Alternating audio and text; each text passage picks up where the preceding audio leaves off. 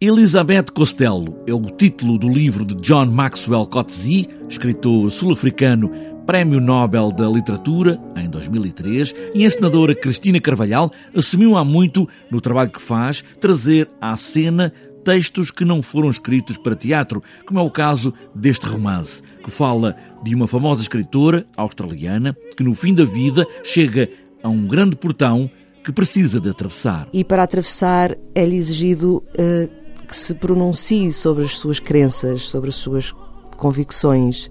É uma espécie de balanço, é um, é um enfrentar eh, da morte, é um, um pretexto para falar de, de grandes temas como um, a essência de Deus ou o silêncio dos animais. Uh, o holocausto nazi, o vegetarianismo, o amor, o mal, as grandes questões. À pergunta deste tribunal: acredita na vida? Elizabeth Costello responde: acredito em tudo o que não se dá ao trabalho de acreditar em mim. Exato, é um tribunal assim, à semelhança do, do conto de Kafka, uh, um tribunal bastante sui generis. Uh, este é, um, é, um, é o episódio que termina o romance e que para nós foi o início. Para nós, eu e ele e o Alexandre Andrade, que passámos este romance à cena.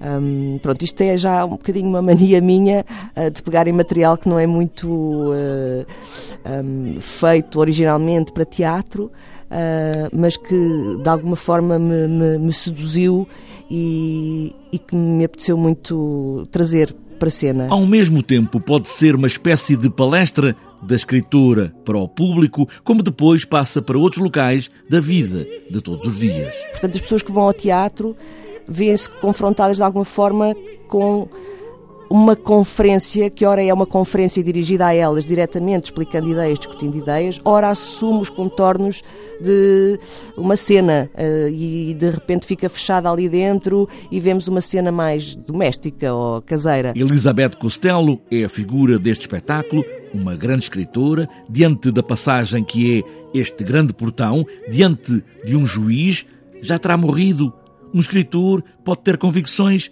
a essência de Deus, o silêncio dos animais.